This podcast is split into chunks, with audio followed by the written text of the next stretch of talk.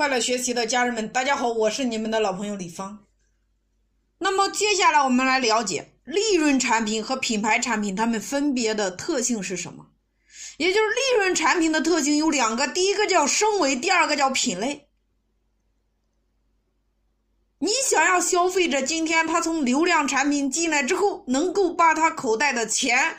拿出来购买和复购你的利润产品，那你必须要把利润产品来进行升维，或者说品类的再造。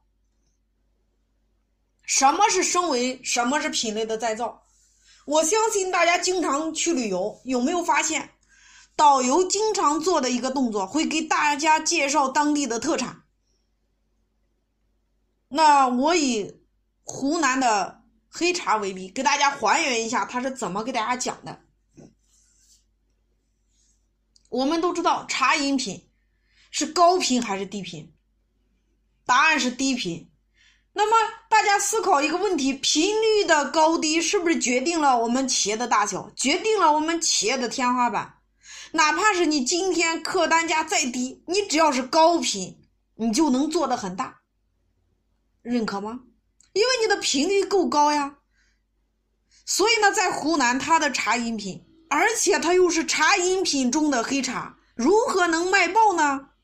我们来看一下它是如何升维的。要升维的第一个前提，你需要改变你的产品属性，同时你还需要开创一个新的品类。那如何改变这款罐装黑茶饮料的品类呢？它原来是一个低频购买的茶饮品，于是呢，它把它变成了一款特产，什么意思呢？也就是在这个维度上要改变你的属性。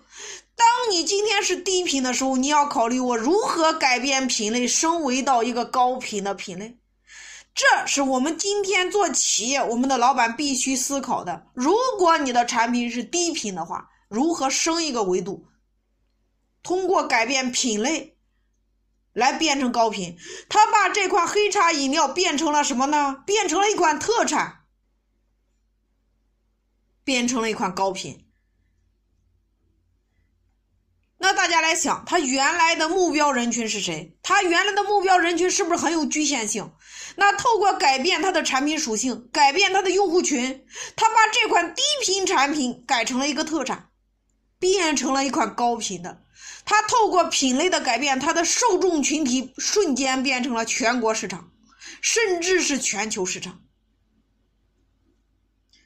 所以他们是这么宣传的：湖南有四宝，香米、香茶、香竹、香秀。